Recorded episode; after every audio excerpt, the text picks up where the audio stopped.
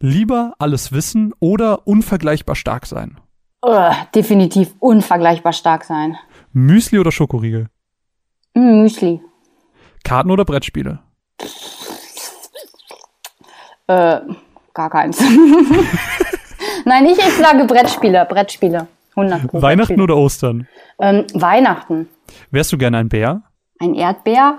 Ja, ich wäre super gern ein Bär. Wein oder Bier? Ähm, beides, nur nicht zusammen.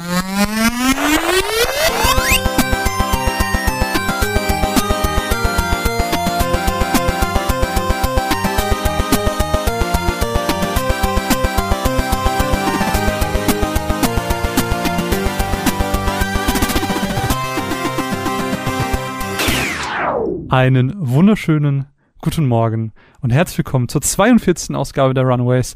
Die erste Ausgabe, die alles weiß, die Antwort auf alles. Und ich bin heute leider, naja, äh, zumindest ohne Co-Moderatorin, denn Caro ruht sich immer noch ein bisschen aus, ihr geht's immer noch nicht so gut, nur damit ihr Bescheid weißt. Aber ich habe einen wunderbaren Gast und ich freue mich tatsächlich, so doll wie noch nie zuvor diesen Gast bei mir äh, begrüßen zu dürfen, denn bei mir ist die wunderbar liebe Anne von Winning Moves. Hallo. Hallo, jetzt bin ich ganz rot. Das war ja so lieb. Nein, ich freue mich, weil wir schon so lange und man sieht sich so oft oder, oder zu selten in dem Fall. Ja, und ich weiß nicht, ich finde es dann schön, wenn man äh, dann, äh, wenn auch nur in diesem Podcast-Rahmen mal sich die Zeit nimmt, um ein bisschen miteinander zu reden. Ja, das, das tue ich auch jederzeit sehr gerne. Aber vielleicht, äh, der ein oder andere mag dich wahrscheinlich noch nicht kennen. Magst du dich vielleicht einmal ganz kurz selbst vorstellen? Ähm, ja, gerne. Also ich bin die Anne. Ich arbeite bei Winning Moves, das ist ein Spieleverlag in Düsseldorf. Und den Marvin, wann habe ich den Marvin kennengelernt? War das ähm, oh, auf einer Gamescom? War es auf einer Roleplay-Convention? War es oh. was ganz anderes? Auf jeden Fall laufen wir uns auf solchen Veranstaltungen regelmäßig über den Weg. Ja. Ach so, genau. aber ich muss, muss glaube ich, noch mehr zu mir sagen. Ähm, Ich bin 37 Jahre alt, werde bald 38 Jahre alt. Ich kann mich nicht zwischen Bier und Wein entscheiden. Und ähm, ich habe einen Dackel, der mit mir bei Winning Moves arbeitet. Ich glaube, der Dackel ist äh, euer geheimes Maskottchen neben dem Schwein. Ja, der, ähm, der Dackel, oder eigentlich ist es ja die Dackel, die Dackel. Äh, Dackelfrau. Dackeldame, ähm, ja. Die Edi, die, ähm, die ist sozusagen die gute Seele von Winning Moves, weil die macht immer, dass alle Mitarbeiter gut drauf sind. und äh, hat ein Fable für Luftballons. Ja, das ist leider ein ganz großes Fable und das ist bei uns insofern ein Problem, weil jedes Mal, wenn einer von den 30 Mitarbeitern Geburtstag hat, wird der ganze Arbeitsplatz und das Büro mit Luftballons dekoriert und die Edi flippt dann halt immer so lange aus, bis sie jeden einzelnen kaputt gemacht hat. Das klingt doch sehr, sehr schön.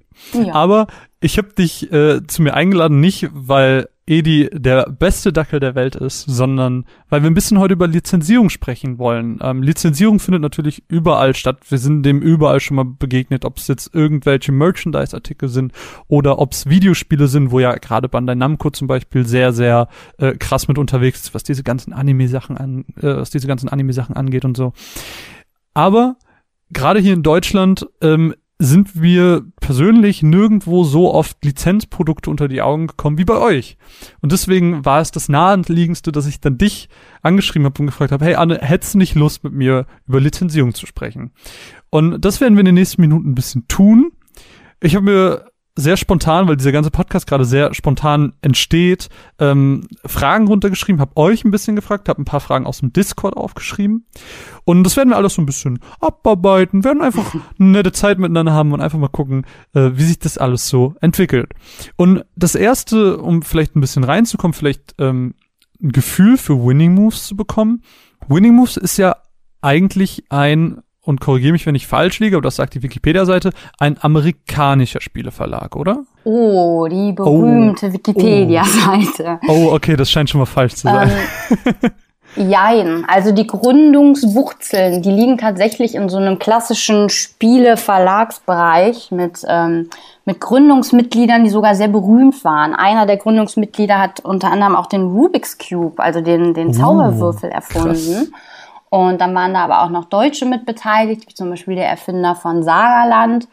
Ähm, aber das war sozusagen das alte Winning Moves. Dann gab's, ähm, also das alte Winning Moves hat ganz klassische Gesellschaftsspiele gemacht mhm. und hatte noch gar nichts mit Lizenzen zu tun.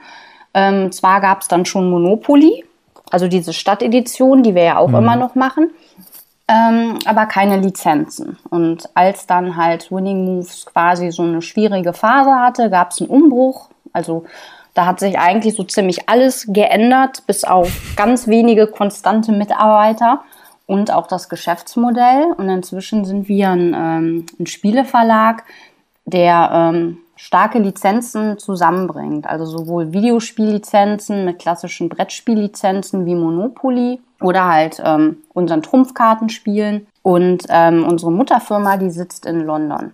Hm, okay. Darum wird man sagen, ein sehr europäischer Spieleverlag. Aber ist es denn so, dass ihr hier in Deutschland, so habe ich zumindest immer das Gefühl, relativ autark entscheidet und handelt und macht? Oder ist es schon so, dass ihr an diese, ich sag mal, Mutterfirma gebunden seid? Doch, da sind wir schon sehr, sehr stark dran gebunden. Also wenn wir jetzt zum Beispiel Stadteditionen machen oder mit lokalen Fußballvereinen oder mit lokalen Unternehmen, was wir ja auch umsetzen, sogenannte B2B-Editionen, dann sind wir da ähm, vollkommen unabhängig. Aber alles andere, das wird halt international entschieden. Und ähm, gerade wenn wir jetzt über große Lizenzen sprechen, dann muss das auch passieren, weil da sind natürlich auch Lizenzgebühren involviert und internationale Verträge müssen geschlossen werden. Und da müssen wir uns ähm, natürlich auch mit unseren Kollegen zum Beispiel in Paris oder in Italien, Spanien, in Polen abstimmen, inwiefern halt die Lizenzen halt auch für diese Länder ein Thema sind, mhm. damit man das Weil halt gemeinsam stemmen kann. Weil es ist ja schon so, dass teilweise andere Länder Lizenzspiele haben, die hier in Deutschland zum Beispiel nicht verfügbar sind, oder? Genau. Also ähm, es gibt bestimmte Lizenzen, die funktionieren irgendwie in anderen Ländern viel besser oder viel früher viel besser und wir bekommen sie dann später.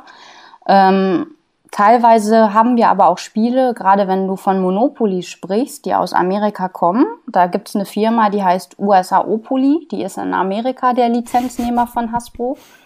Und ähm, wenn die zum Beispiel ein Monopoly fertig haben und der europäische Markt hat Interesse, dann bekommen wir sozusagen diese Daten von USAO, USAO-Poly und müssen die halt noch lokalisieren und mhm. auf die verschiedenen Märkte anpassen und auch ähm, das Format ändert sich von den Spielen und ähm, ja, und andere Spiele, die werden in, ähm, in UK entwickelt und ein paar Spiele entwickeln wir aber auch selber.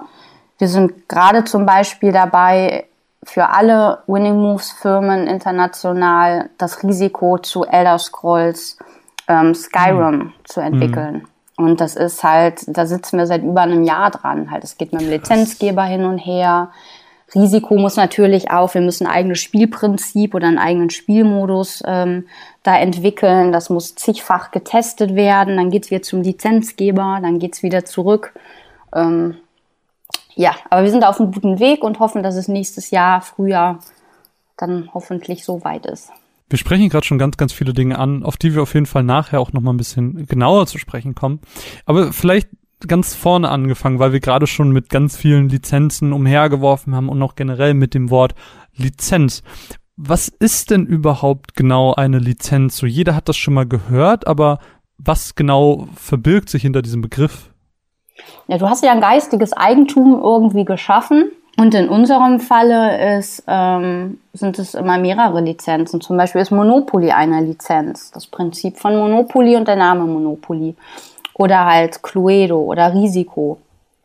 Und mhm. wenn wir dann zum Beispiel ein Monopoly Nintendo machen, dann haben wir dann noch diese zweite ähm, Lizenz mit da drauf. Das heißt, eine Lizenz ist quasi oder man, man erkauft sich gegebenenfalls oder handelt einen Deal aus, um mit einem Spielprinzip oder mit dem Namen oder den Figuren einer Marke neue Produkte zu produzieren. Genau. Okay. Genau so ist das. Das sind dann halt Verträge und das muss halt wirklich ganz genau ausklamüsert werden, für was du diese Lizenz dann für wie lange benutzen darfst. Ähm, ja, genau. Und der Lizenznehmer, das sind wir dann, bezahlt dann halt an den Lizenzgeber in einem Lizenzvertrag definierte ähm, Summen, ja. Okay. Und wenn jetzt mal so ein, du hast gerade angesprochen, dass es eine Lizenzdauer gibt. Angenommen, Lizenzdauer ist rum, ihr habt aber noch 50 Spiele auf Lager, dürft ihr die dann überhaupt nicht mehr verkaufen oder dürft ihr nur nichts Neues mit dieser Marke produzieren? Nee, das dürfen wir dann tatsächlich nicht mehr verkaufen und für unsere ähm, sogenannte Sales-Abteilung ist es halt auch immer ein riesiges Problem. Darum gibt es da bei denen im Büro auch so einen ganz großen Kalender mit gelben und roten ähm, Balken, weil das Problem ist, in dem Moment, wo wir eine Lizenz unterzeichnen und quasi die Zusage haben, wir dürfen diese Lizenz für das Spiel XY benutzen, fangen wir mit der Produktentwicklung an. Und dann kann es halt mehr oder weniger lange dauern, bis es halt auch vom Lizenzgeber wieder freigegeben wurde. Wir müssen natürlich, ähm, bleiben wir beim Beispiel Monopoly Nintendo, das erstmal bei Hasbro freigeben lassen. Die sind der Lizenznehmer, äh, für Monopoly. Dann das gleiche nochmal bei Nintendo machen. Und dann ist das Spiel irgendwann fertig und dann hat aber schon dieser Zeitraum begonnen, wo die Uhr tickt. Und wenn mhm. das Spiel dann auf Lager kommt und wir es dann ausliefern können, dann haben wir nur noch Zeitraum X, um das zu verkaufen. Und ähm, im schlimmsten Fall haben wir super wenig Zeit. Das bedeutet, wir müssen in kürzester Zeit viele Händler finden, die das Spiel dann kaufen, weil wir persönlich das dann halt nicht mehr verkaufen und dann auch nicht mehr bewerben dürfen. Das heißt, es darf im Prinzip noch verkauft genau. werden, nur nicht mehr von euch direkt. Genau, weil wir sind ah, halt okay. ähm, ja, sowohl Hersteller als auch Händler dann. Mhm. Und ähm, es gibt halt Lizenzen, die haben wir schon total lange. Die werden dann auch immer wieder ähm, verlängert. Bei manchen ist es dann halt ein, ein geringerer Zeitraum. Da muss man halt auch immer schauen. Inwiefern hast du denn da Einblick, wie so Lizenzverhandlungen aussehen? Geht man dann da irgendwie hin und hat schon eine fertige Idee, dass man zu Nintendo hingeht und sagt, boah, wir haben hier mega die gute Idee, wir machen hier die Straßen und die Figuren machen wir so und das wird mega und die Leute werden es lieben? Oder ist das wirklich eher so ein Zahlen hin und her schieben, für sich zwei wichtige Menschen im Anzug gegenüber sitzen, eine Zahl auf ein Stück Papier schreiben, sich zuschieben und dann so durchstreichen, neue Zahlen schreiben, bis man irgendwann sich sehr nett annickt und äh, man zufrieden aus dem Raum rausgeht. Ähm, das ist ähm, super vielfältig. Also das kommt immer ganz auf die Lizenz an oder auch auf was für ein Thema du machst. Wir machen ja halt auch Stadteditionen und das kannst du sozusagen auch als quasi irgendwie halbwegs Lizenz betrachten. Ne? Und bei mhm. ähm, es gibt viele, die ähm, Publisher oder wie auch immer, die da ganz konkrete Ideen haben und ähm, andere sagen, übernehmt ihr das, ihr wisst besser, was halt zu Monopoly passt. Ne? Und wir befragen mhm. natürlich auch viele Fans und, und denken uns da rein und versuchen alles möglich zu machen. Darum ist es super schwer, das so pauschal zu sagen.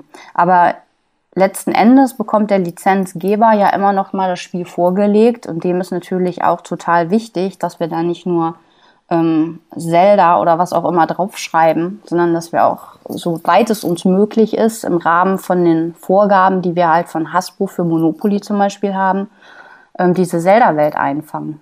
Hm. Ähm, was mich mal gewundert hat, ich glaube, das ist schon bestimmt zwei Jahre her oder so.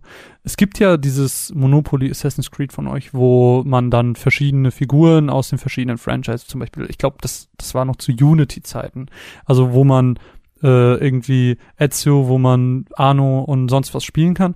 Und dann äh, das Jahr drauf kam dann eben entsprechend ein Monopoly ausschließlich zu Assassin's Creed Syndicate raus, was mich irgendwie ein bisschen gewundert hat, beziehungsweise ich habe mir die Frage gestellt, ist es denn manchmal auch so, dass dann Firmen, in dem Fall eben Ubisoft, auf euch speziell zukommen und sagen, ey, wir haben da dieses neue Spiel, das wollen wir auch irgendwie in einer coolen Art und Weise bewerben, hättet ihr nicht Bock, irgendwie nur Monopoly zu diesem Franchise zu machen? Das ist eine gute Frage. Also in diesem Fall weiß ich gar nicht, ob das so war, weil das halt Sachen sind, die wirklich international dann ähm, geregelt mhm. werden. Also Ubisoft sitzt bei uns ja quasi um die Ecke, aber was so die Entwicklung des Monopolies betrifft, da haben wir gar keine Berührungspunkte. Also das wäre zum Beispiel so ein Fall, wo das von USA Monopoly oder wie das heißt. Teilweise ja. Oder halt aus, mhm. aus UK, die gucken natürlich, wie gut kam Assassin's Creed an, wie stark ist die Marke. Wir haben mhm. da die Möglichkeit, noch eine Edition zu machen, ne, weil die Nachfrage halt so groß ist und dann probiert man aus. Aber ähm, Assassin's Creed ist da halt einer von ganz wenigen Fällen, wo wir halt mhm. quasi eine Lizenz zweimal haben und dann halt einfach nochmal in die Tiefe gehen. Mhm. Wir haben halt manchmal Monopoly-Editionen, wie zum Beispiel bei Zelda. Ähm, da gibt es zwei verschiedene Monopoly-Editionen. Das ist dann halt eine noch die Collectors Edition. Die sind bei uns manchmal viereckig. Da unterscheiden sich dann nur einzelne Figuren. Ne? Also da bieten halt einen Mehrwert, dass sie halt so ein bisschen, ähm, vielleicht ein bisschen hochwertiger sind oder dass da andere Items mit drin sind. Aber so wie bei Assassin's Creed haben wir das bisher noch nicht gemacht, dass sich zwei äh, Spiele dann wirklich so sehr ähneln. Du hast es jetzt eben auch schon mehrmals angesprochen, dass ähm, bei dieser Umsetzung, dass wenn wirklich diese Lizenzverträge gemacht werden, mehrere Parteien mitentscheiden am Ende, wie das Produkt am Ende aussieht. So, man sieht es ja, was, glaube ich, am markantesten ist, dass gerade bei den äh, Monopoly-Spielen die Eckfelder, das heißt frei parken und sowas, diese ganz ikonischen Sachen, die man kennt, oft immer noch im regulären Design sind. Ich, ich glaube, mhm. irgendwo gab es das mal, dass das anders war. Ja. Ähm, Aber das war, glaube ich, ein Einzelfall. Genau, also das ist halt ähm, einer der, der größten Kritikpunkte, die wir immer hören, dass halt ähm, manche Sachen nicht angepasst werden. Dürfen wir leider nicht, ne? Auch wenn uns natürlich bewusst ist, dass so ein Freiparkenschild mit so einem Auto in einem Zelda Monopoly oder in einem Sonic Boom Monopoly nicht so viel Sinn machen. Ähm, mhm. Aber das gehört halt zu dieser Monopoly-DNA. Und wir machen halt das klassische Monopoly in einem neuen Look. Also Hasbro selber bringt ja auch Banking oder jetzt dieses Gamer-Monopoly raus. Da ändert sich komplett das Spielprinzip. Unser Spielprinzip ist eigentlich so wie das, was man noch aus der Kindheit kennt. Mhm. Das hat sich null geändert. Ähm, wir probieren natürlich immer wieder, dass das Artwork da nicht so richtig rausreißt, ne? dass du halt nicht dieses mhm. klassische Grün hast. Ähm, das ist immer wieder so ein Verhandlungsprozess mit Hasbro auch, äh, wo man gucken muss, wie stark sind die beiden Lizenzen und wie hoch ist der Wiedererkennungswert. Und ähm, wir haben tatsächlich eine Edition, da hat es uns selber überrascht. Ähm, das ist die ähm, DC Comics Edition. Mhm. Und da hat man halt ähm, den Riddler im Gefängnis statt diesem Jake the Jailbird, wie er heißt. Und ähm, das habe ich gerade zum ersten Mal gehört. Ja, so heißt er, Jake the Jailbird. Und ähm, ähm, auf dem und dann hat man anstatt ähm, dem Polizeifeld halt ein Feld, in dem Batman und Robin im, im Bettmobil kommen. Mhm. Und ich glaube auch, dass ähm, ähm, Chief Gordon der Polizist ist.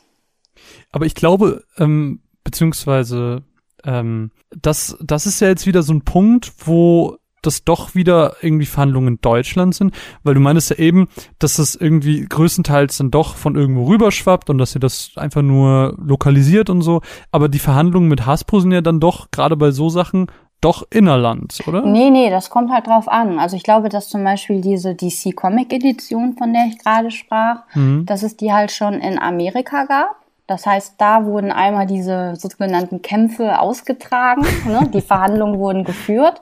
Das ist einmal abgenickt so und dann können wir es auch so übernehmen. Wir reichen das natürlich nachher immer noch mal ein und in manchen Fällen muss man dann eventuell noch mal was ändern. Aber was halt einmal so besprochen wurde und von beiden Seiten abgenickt wurde, ähm, da, das steht dann halt auch. Mhm. Und manchmal ist es halt auch, gibt es halt auch so, so kuriose Sachen. Also wir wollten halt schon ganz, ganz, ganz lange ein, ein Junior Monopoly zum Beispiel zu Yakari machen, zu diesem kleinen Indianerjungen. Mhm. Und das war auch eigentlich fast fertig, bis halt am Ende diese ging es zu den Erfindern nochmal. Also die Lizenz selber, die wird über eine Agentur vertreten und die machen auch fast alle Verhandlungen. Aber am Ende aller Tage geht das fertige oder unser fertiges Spiel, so wie wir uns das vorstellen, halt dann nochmal an den Erfinder, an den Urheber. Und der hat dann gesagt, ja, findet er eigentlich schön, aber er möchte nicht, dass in einem Monopoly mit Geld bezahlt wird, sondern mit Stöcken. Und wir haben gesagt, das können wir aber leider nicht machen, weil das muss halt Monopoly-Geld sein.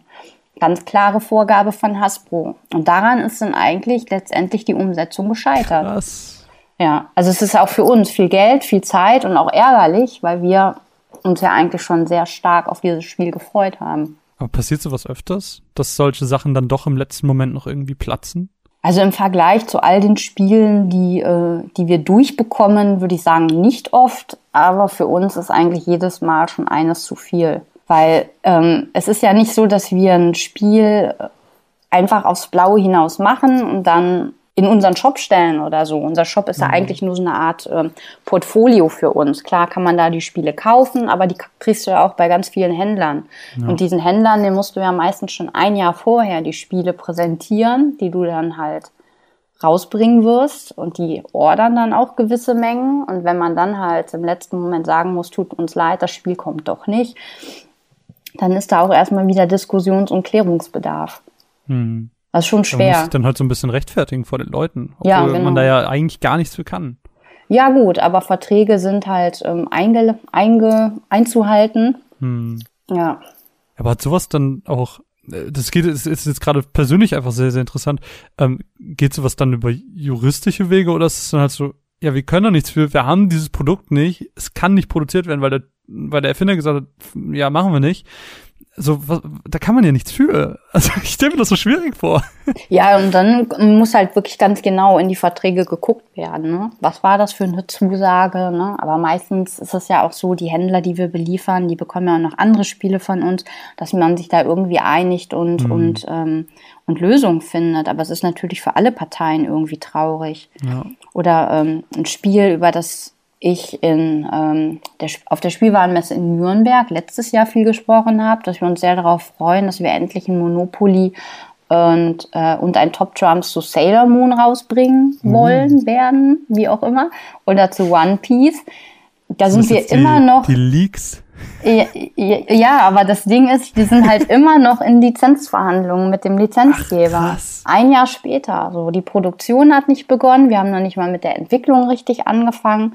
Meine ähm, Kollegin Franzi, die halt in der Produktentwicklung sitzt, die war ähm, letzte Woche mit einer anderen Kollegin in Paris mit kleinen ähm, selbstgebastelten Mustern, um denen halt nochmal zu zeigen, so stellen wir uns das Spiel vor.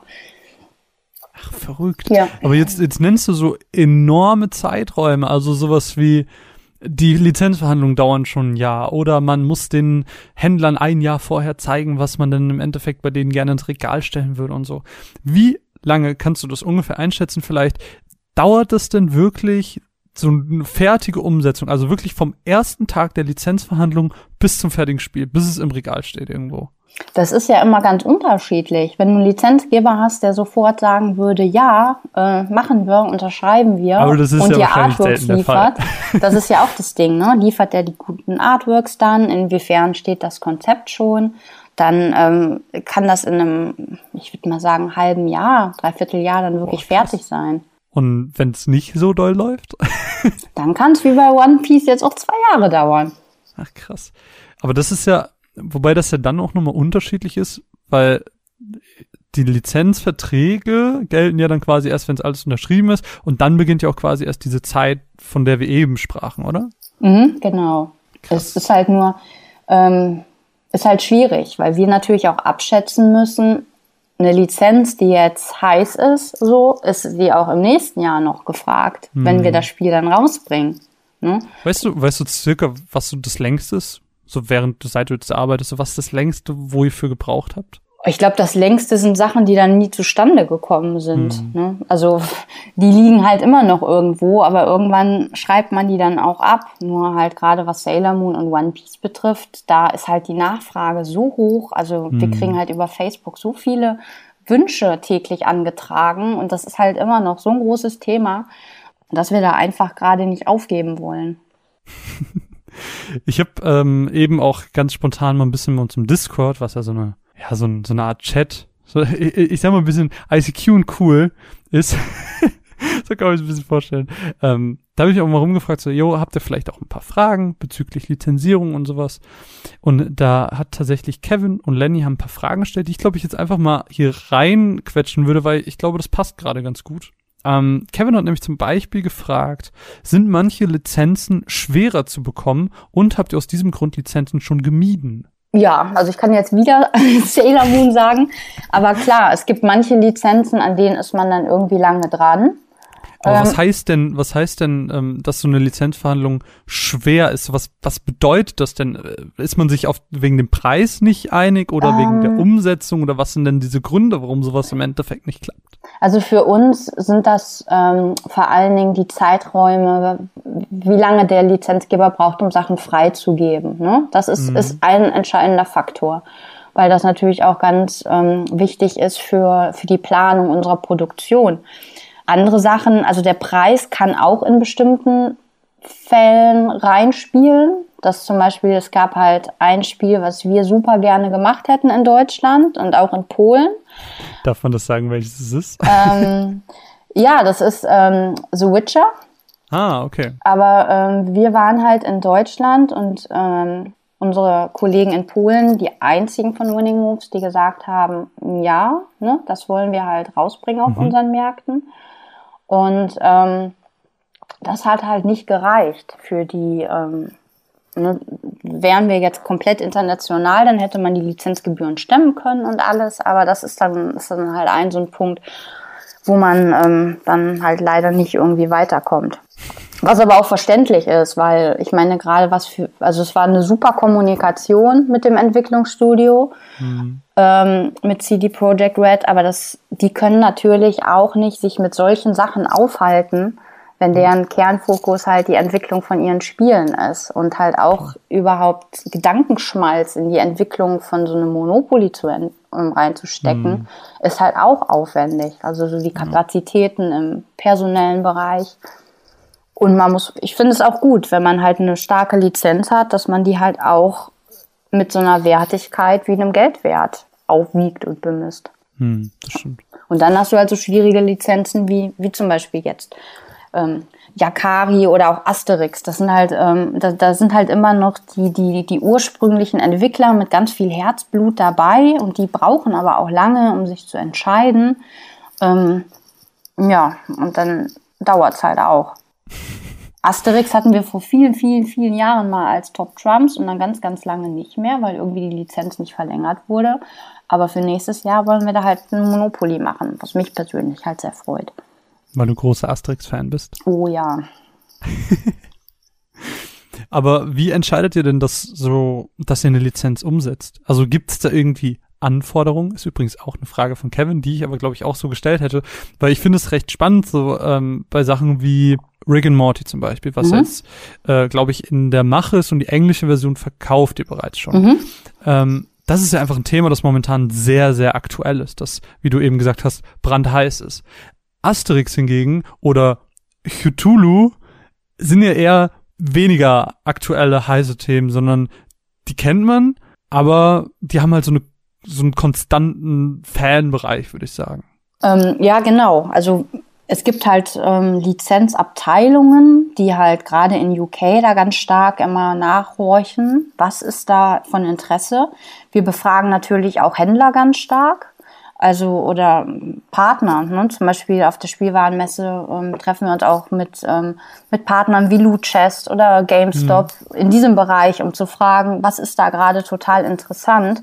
Wir okay. hören natürlich auch ähm, den Leuten zu, die uns schreiben und sagen, wenn ich zum Beispiel mitkriege, so war es bei Rick and Morty, so viele Leute wollten Rick and Morty haben. Mir hat zu dem Zeitpunkt noch nichts gesagt. Ähm, unserem Geschäftsführer hat nichts gesagt. Aber wir haben dann gesagt, okay, wir machen das. Aber das braucht halt jetzt noch ein halbes Jahr, bis wir es in Deutschland haben. Hm. Die Engländer waren dann natürlich viel, viel schneller, weil sie einfach dieses USAO-Poli-Spiel quasi leicht adaptieren müssen, aber die haben hm. halt keine Schwierigkeiten noch mit der Lokalisation. Dann wird sowas halt umgesetzt. Und bei Cthulhu kann ich mir halt vorstellen, oder auch bei Asterix, dass viele Händler dann halt noch sagen, ja, das ist halt was, was sich gut verkauft. Und unsere Spiele gibt's ja nicht unbedingt im klassischen Spielwarenladen. Die findest du halt gerade in ähm, bei Mediamarkt und Saturn, was halt jetzt mhm. die großen Gaming oder auch die die ähm, die Serienlizenzen wie Game of Thrones betrifft. Viele unserer Spiele sind aber auch in, in Buchhandlungen oder halt bei Comicläden und da die haben dann halt auch ganz andere Interessen, weil die halt ihre Käufer dann halt auch ganz gut kennen. Mhm, das stimmt. Ähm, aber woher kriegt man denn im Endeffekt so eine Lizenz? Ist dann halt so, okay, Rick and Morty, cool, suchen wir raus, wem diese, wem das gehört, mhm. wer das vertreibt, whatever, und schreibt die gezielt an oder gibt es auch so eine Art, äh, ich sag mal, Lizenzmesse? Ja, die gibt's in der Tat. Also wir haben in, ähm, in Deutschland eine ganz große Lizenzmesse, die Lima. Und da werden dann aber vor allen Dingen, ähm, ja, wenn es halt deutsche Standorte gibt, die stellen sich dann da alle vor. Da findest du natürlich die großen, so wie Warner Brothers oder ähm, ja, zum Beispiel Warner Brothers, die dann halt ihr Portfolio vorstellen und sagen, was kommt jetzt Neues zu Wonder Woman und zu Batman und dann aber auch ähm, kleinere Lizenzgeber, ähm, Pummel-Einhorn zum Beispiel, ähm, mit denen wir ja auch sehr gerne zusammenarbeiten. Die haben sich dieses Jahr auf der Lizenzmesse vorgestellt. Ganz, ganz, ganz, ganz viel wird aber bei uns von UK ausgesteuert. Also da ist, ist ähm, eine ganze Abteilung dafür da, dann halt die Lizenzgeber ausfindig zu machen und dann halt für Winning Moves international, also für all unsere Winning Moves Firmen, die Verträge auszuhandeln. Aber ich finde diese Lizenzmesse ein bisschen spannend, weil das kriegt man ja überhaupt gar nicht mit. Also ich habe das irgendwo mal, ich glaube, du hast mir das irgendwann mal erzählt, dass du da hinfährst und dadurch hatte ich das gerade so ein bisschen auf dem Schirm. Aber äh, wie muss ich mir das denn vorstellen? Hat da jemand so einen, so einen schönen Campingtisch aufgebaut, hat so drei Flyer hingelegt und ist so, ja, da kommt jetzt bald das und das ist ganz cool und hier hast du meine Karte und dann reden wir später nochmal darüber? Oder werden da auch wirklich vor Ort Verhandlungen gemacht und es ist so, okay, wir gehen jetzt weg, wir sind von dieser Messe abgereist und wir haben drei neue Lizenzen safe? Ähm, das ist, es gibt, ähm, also die Lima, das ist eigentlich immer in zwei Teile aufgeteilt. Ähm, ich war bis jetzt immer nur bei den Teilen, die in, in Köln waren. Das ist aber auch noch, das ist der Tag der Lizenzen, das ist halt ein Tag. Ähm, ich glaube, diese andere Lizenzmesse, auf die meine Kollegen dann fahren, die ist zwei Tage. Und da ist es dann wirklich so, ähm, du hast dann deinen Platz und vorne ist eine Bühne und dann werden halt in 15-minütigen Slots eine Lizenz nach der anderen präsentiert und vorgestellt. Ne? Dann gibt es kleine Filmchen und so weiter. Und ähm, die Lizenzgeber sind halt vor Ort. Es gibt danach, es gibt immer kleine Kaffeepausen. In der Mittagszeit ähm, geht man dann alle ähm, was Mittagessen und man hat halt die Möglichkeit, wenn man da Interesse hat, sich ähm, vielleicht direkt sogar auszutauschen. Ähm, man bekommt aber natürlich auch im Anschluss halt diese ganze Präsentation mit allen Kontaktdaten und kann dann halt, wenn man gesagt hat, ah, ne, Benjamin Blümchen oder Jim Knopf, finde ich total super jetzt, das interessiert mich, ich kenne die noch nicht persönlich, ich schreibe die jetzt mal an. So ist das. Krass. Ja, weil das, das ist halt was, was man nie so wirklich mitbekommt. Und dieses Pummel-Einhorn war jetzt auch so eine Lizenz, wo ich äh, erstmal ein bisschen so, hö, okay. Das hat man natürlich irgendwo auf einmal überall gesehen, aber dann auf einmal äh, so ein, so ein Spiel bei euch, das hat mich ein bisschen überrascht. Was mich aber auch überrascht hat, waren diese YouTuber-Sachen. Das heißt, da kamen ja auf einmal Sachen von LeFloid und Pete Smith, glaube ich, bei euch. Mhm. Wie, wie läuft sowas denn ab? Ist, kommen die dann auf euch zu oder gibt es so eine große Nachfrage, die sagen, macht mal ein Spiel über die, die sind mega und dann seid ihr so, Hi, wir sind Winnie Moves. Also in diesen drei Fällen, oder zwei Fälle sind das eigentlich, ähm, ist das eigentlich so ein bisschen mehr auf meinem Mist gewachsen. Also gerade bei, äh, bei Pummel-Einhorn, die Steffi ist eine Freundin von mir. Da mitzusehen, wie diese Marke wächst. Ne? Am Anfang war, ähm, war unser Chef da auch erst so ein bisschen skeptisch, als ich gesagt habe, hier Pummel-Einhorn, das wäre wirklich was total Tolles für uns. Das ist halt auch schon ein bisschen her, als ich es gesagt habe.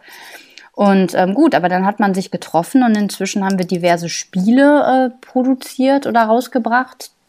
Und im Moment ist ja sowieso so ein Einhorn-Hype, wobei ich halt finde, dass das Pummel-Einhorn sich da mit seiner charmanten Art und mit seinen Freunden noch so ein bisschen abhebt. Ähm, und bei Pete Smith, LeFloid, da war das eigentlich so ähnlich, weil ähm, der Boris, der halt damals noch die Gamescom organisiert hat und mit dem ich halt damals gesprochen habe, dass Winning Moves als Brettspieleverlag vielleicht auch ganz cool auf der Gamescom wäre. Der ist ja mit denen ähm, im engen Kontakt und da kam dann eigentlich so diese Idee her, das einfach mal auszuprobieren, Spiele, also analoge Spiele, Kartenspiele, Brettspiele mit YouTubern zu machen. Und das hat sich gelohnt?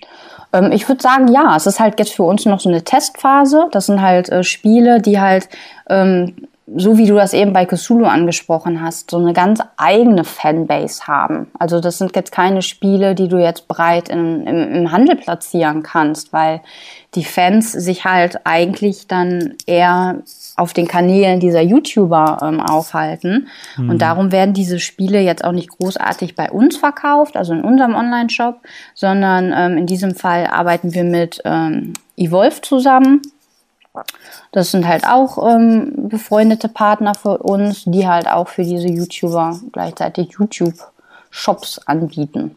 So. Und jetzt ist es ja auch sehr unterschiedlich, welches Spiel beziehungsweise welches Franchise welches Spiel hat. Und da hatte der Lenny eine sehr, sehr schöne Frage. Und zwar hatte er geschrieben, da, schaut man eher, ob ein Produkt zur Lizenz passt oder ob eine Lizenz zum Produkt passt? Eine ganz philosophische Frage. nee, da muss man natürlich schon gucken, dass es passt. Ne? Also ähm, ich würde sagen, Monopoly passt eigentlich immer so, wenn man diese Welt hat und denkt, ne, das geht dann auch ganz klar auf die Zielgruppe. Und bei Top Trumps ist das dann natürlich äh, dann schon ein bisschen spezieller. Top Trumps hat ja immer 30 Charakterkarten. Das heißt, man braucht zumindest 30 äh, Charaktere oder 30 Momente, die sich irgendwie gegeneinander betteln können. Mhm. Und wenn das halt jetzt nicht der Fall ist, dann wird es schwieriger, wobei auch das machbar ist. Cluedo ist dann natürlich noch spezieller. Ne? Es muss halt irgendeinen Fall geben, der zu lösen ist oder bei Risiko. Aber ähm, andere, anderer Fall, Zelda, habt ihr jetzt auch, wie du eben schon meintest, Monopolies so rausgebracht. Aber da würde ich fast schon sagen, da eignet sich ja eigentlich ein Trivial Pursuit fast schon mehr, weil es einfach eine riesige Spielwelt ist, wo so viel passiert mit den verschiedenen Timelines und was es da nicht alles mhm. gibt.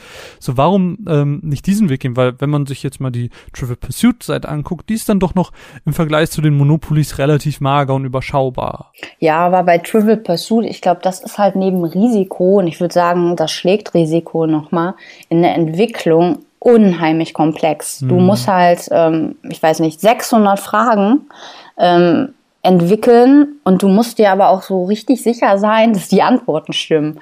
Und ähm, jetzt zum Beispiel bei, bei uns im Büro, da wäre jetzt keiner, der diese ganzen Fragen einfach so raushauen könnte. Ne? Da und muss man dann halt auch immer so, schauen. So externe Leute ist es dann zu teuer oder? Ja, wir arbeiten halt viel dann noch mit dem Lizenzgeber zusammen und das ist dann natürlich auch so eine Zeitfrage.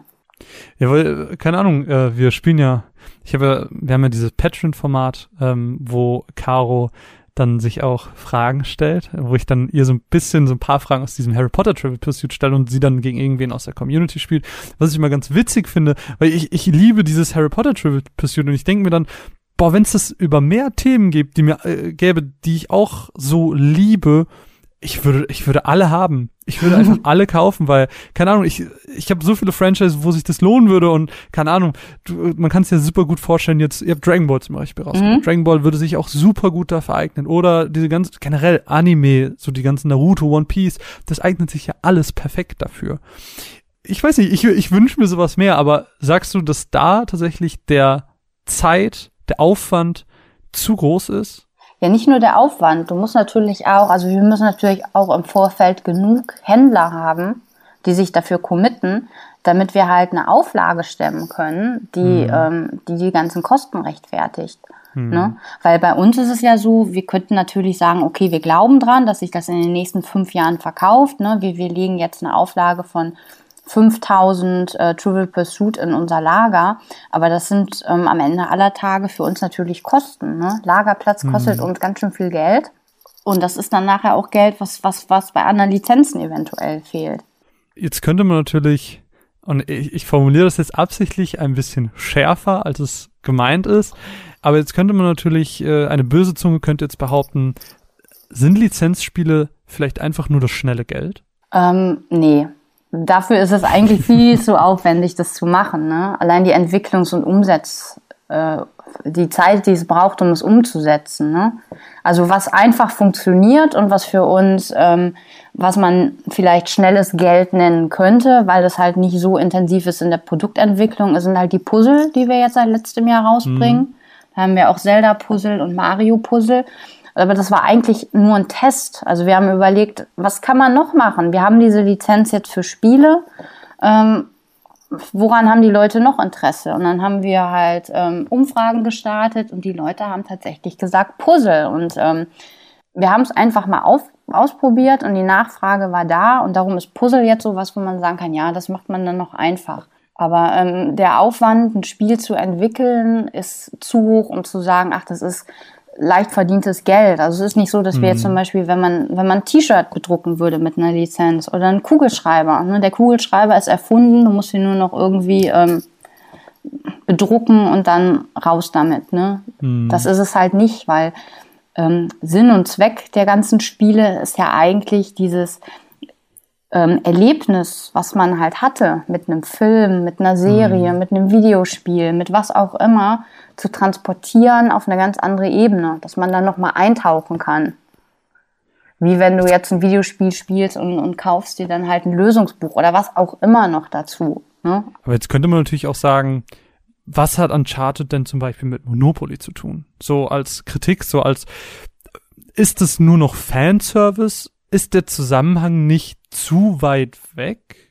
Nee, ich glaube nicht, weil du hast halt diese ähm, die Nachfrage da, Leute, die sie haben gerade das Spiel zu Ende gespielt, ne? Und äh, gerade bei Videospielern ist halt auch diese Affinität zu, zu Gesellschaftsspielen, Brettspielen da, mhm, weil die halt klar. auch gerne ähm, sich mal länger mit, mit Herausforderungen dann beschäftigen und ähm, da ist halt Uncharted halt auch ein Spiel, wo man dann sagt, okay, ne, kann man auf eine ganz andere Ebene transportieren.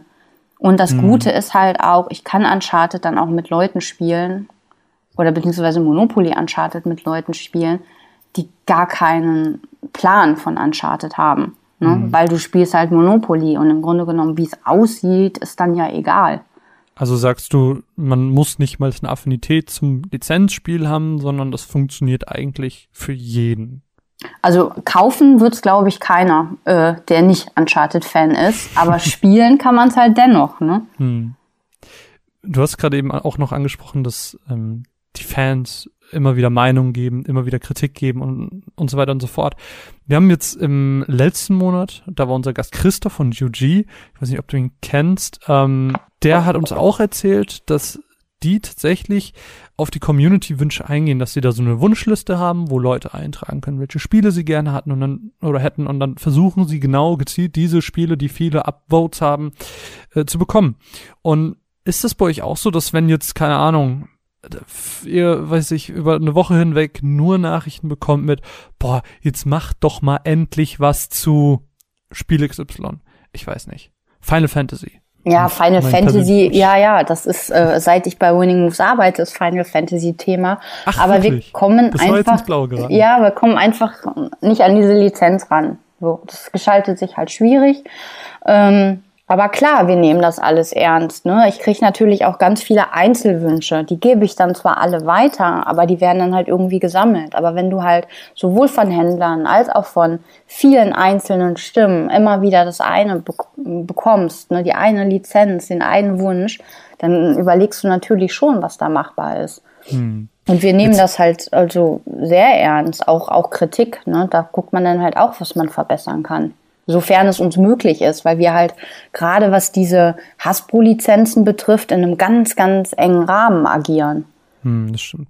Ich habe aber, ich weiß gar nicht, ob du das gesehen hast. Das ging, ich klar, das ist schon ein bisschen her. Äh, da gingen so Bilder rum von ersten Entwürfen von einem Final Fantasy Monopoly tatsächlich. Also ich glaube, ganz ganz weit weg ist es nicht. Ich glaube, das wird irgendwo in Amerika wirklich produziert. Also ich glaube, das ist irgendwann, irgendwann haben wir es. Ich sag's dir. Ich, ja, das mag sein. Also was zum Beispiel, ähm, also jeden Tag, jeden Tag beantworte ich mindestens einmal die Frage, wann kommt ein Harry Potter Monopoly?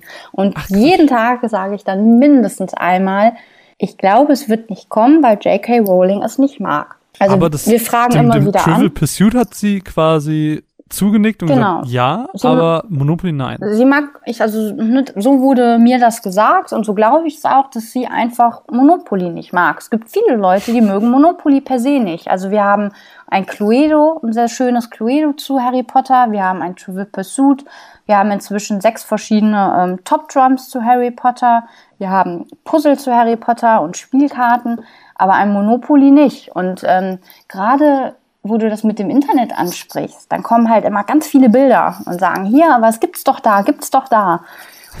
Und dann muss ich sagen, es ist Fanart, ne? Und das sieht teilweise so brillant aus. Und dann sage ich auch, so schön, wie das umgesetzt ist, so detailliert und vor allen Dingen mit, ja, auch mit allen Fein Freiheiten und Feinheiten, ja, okay. ne?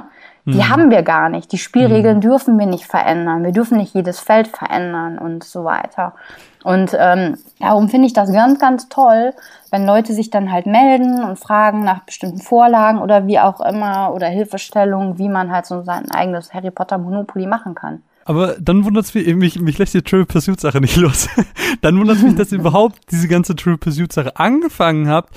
Gerade auch bei Harry Potter, was ja auch ein unfassbar umfangreiches Thema ist ich weiß nicht, also warum dann nicht bei mehr Themen, wenn es sich doch bei Harry Potter zum Beispiel auch gelohnt hat? Das lässt mich nicht los, Anne. Ja, wir sind ja auch nur, ähm, wir sind ja keine Oktopusse mit acht Armen. wir haben so viele Themen auf dem Schirm. Triple Pursuit aber, ist da halt auch immer mit dabei. Aber wir müssen aber halt glaubst du nicht, schauen. dass da zum Beispiel auch viel Hilfe aus der Community kommen würde? Also wenn ihr jetzt sagen würdet, wir könnten dieses, ähm, keine Ahnung, Final Fantasy oder Naruto Triple Pursuit machen, ich nehme jetzt einfach mal Themen, die mir persönlich sehr wichtig wären.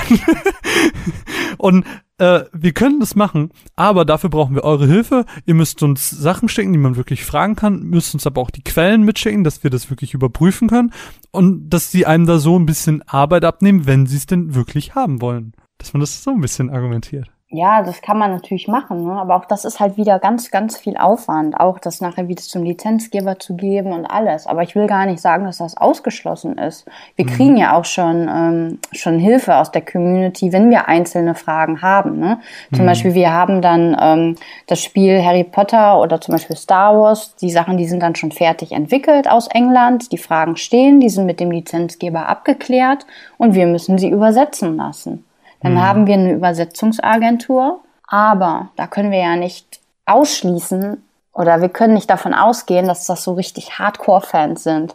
Also werden wir am Ende aller Tage die Spiele nochmal an Fans geben. Und so ist das dann halt auch bei, bei Harry Potter und bei Star Wars passiert. Bei Star Wars hat uns zum Beispiel der, ähm, der Julian geholfen von Rumble Pack.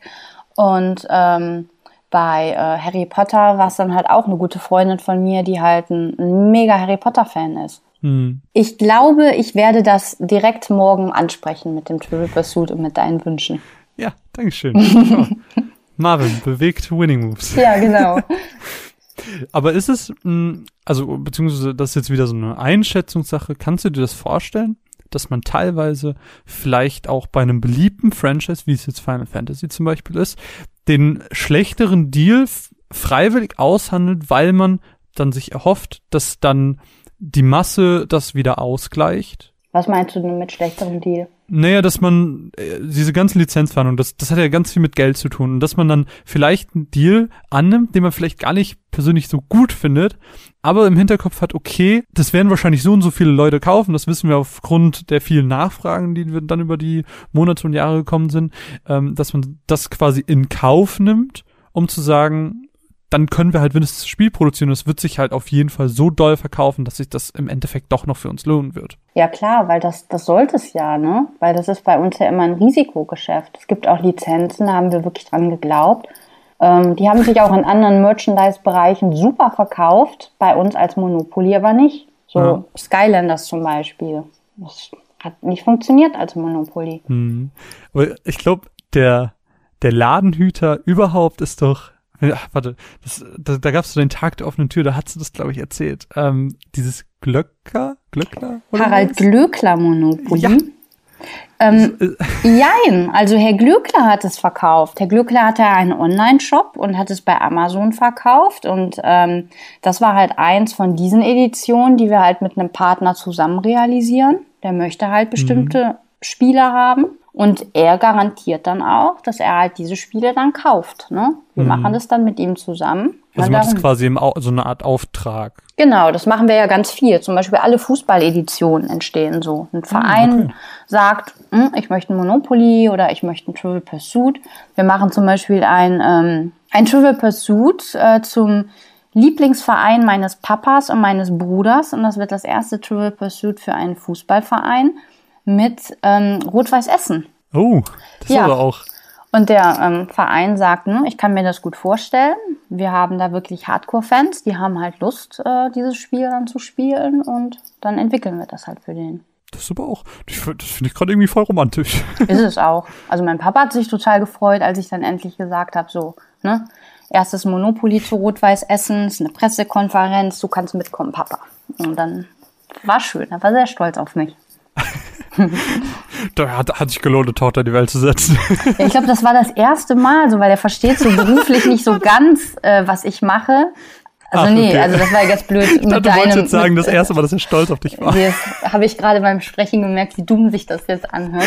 nee, aber ähm, rein im beruflichen Bereich, ne? Hm. Hat ja immer gelaufen, ne? Das Mädchen hat ja Geld verdient, hat eine eigene Wohnung, aber was sie genau macht, weiß ich nicht. Aber als wir da im Stadion standen, das war schon schön.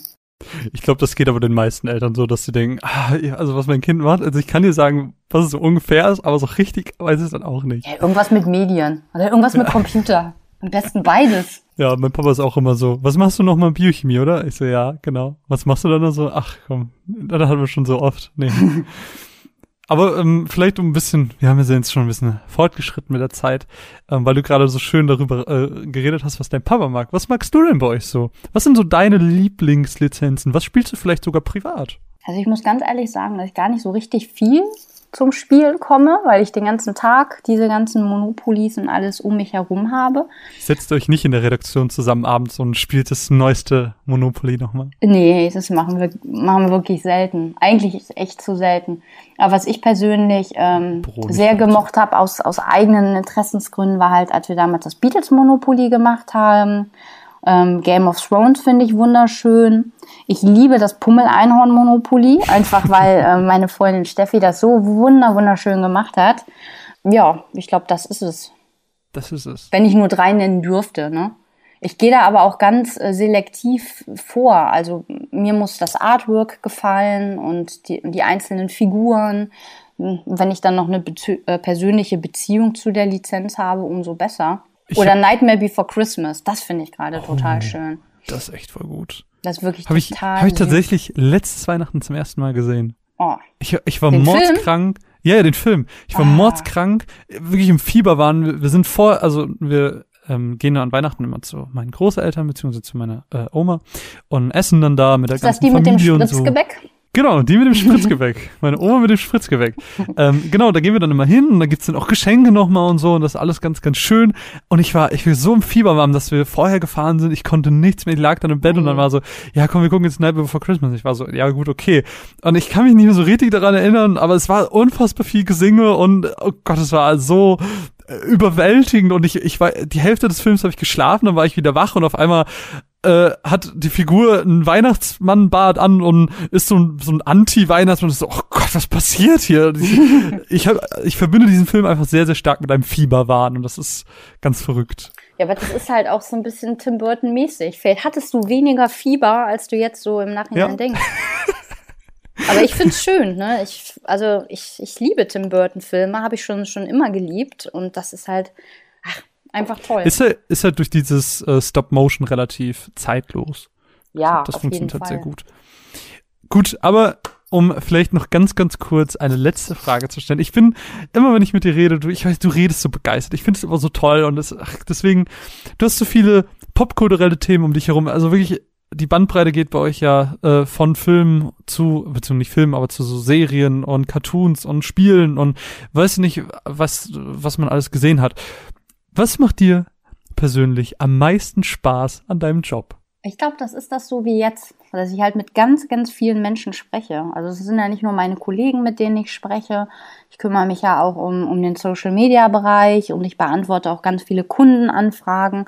Und das ist eigentlich der, der ganze Tag bei Winning Moves mit der Kommunikation, ähm, ja, aus Kommunikation besteht, ne, mit den unterschiedlichsten Menschen. Und dass das eigentlich ganz selten ähm, irgendwie mal so dröge Sachen sind, ne, mhm. so, pff, ne, man duzt sich schnell und man erzählt auch gerne Privates, ne, und das ist halt alles, ähm, schön. Und äh, ich, ich, ich bin ja dafür da, die Sachen ein bisschen zu bewerben oder zu gucken. Ne? Ich muss ja auch ähm, Fans finden, die vielleicht Lust haben, das vorzustellen, sei es in einem Podcast oder in einem, ähm, in einem YouTube-Kanal oder wie auch immer. Die können sich ja alle bei mir melden. Und wie viel Begeisterung dann oft so entsteht, wenn sie halt das Paket auspacken. Das finde ich halt richtig, richtig schön. Guck mal, das sind doch Schöne. Ich habe ja lange Worte. geredet, ne? Boah. Ja, guck mal, fast eine Stunde. Und ich habe nur Fragen gestellt, deswegen, ich habe nicht so viel geredet. Ich habe dir aber sehr, sehr gerne zugehört. War das lieb. Wenn ihr noch Fragen zum Thema Lizenzierung habt, dann könnt ihr natürlich jederzeit stellen. Ich reiche sie gerne weiter oder at Winning Moves ist natürlich auch immer für euch zur Stelle auf Twitter, auf Facebook und wo ihr nicht sonst so unterwegs seid. Mein Name ist Marvin. Es war mir eine Ehre für Sie zu podcasten. Bei mir war die wunderbare Anne. Bis bald. Tschüss. Tschüss.